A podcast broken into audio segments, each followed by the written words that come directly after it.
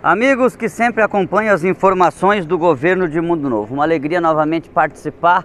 Lembrando que eu falo em frente ao salão paroquial da Igreja Católica Matriz, no centro de Mundo Novo, para chamar a atenção mais uma vez de vacinação contra a Covid-19. A gente já vê aqui um pouco de fila, já que a população de Mundo Novo está atendendo o chamado logo pela manhã, já com a vacinação acontecendo em primeira, segunda e dose de reforço.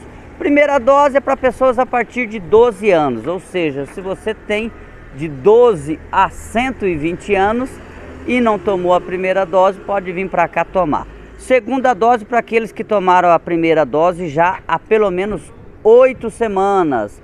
Lembrando que foi antecipado esse prazo. Anteriormente eram de, eram de 12 semanas, agora apenas de 8 semanas. E dose de reforço, desde que tenha tomado a segunda dose há 4 meses, para imunossuprimidos, ou seja, aquelas pessoas que têm baixa imunidade, como transplantados, pessoas com câncer, HIV, é, também dose de reforço para idosos a partir de 60 anos e profissionais de saúde. A vacinação, gente, é a maior arma contra a Covid-19 Lembrando que nessa semana aqui em Mundo Novo foi anunciado um novo óbito, coisa que não acontecia há 75 dias, o quadragésimo do município, é, município com 11 ativos, ou seja, o melhor caminho contra a Covid-19 realmente é a vacinação.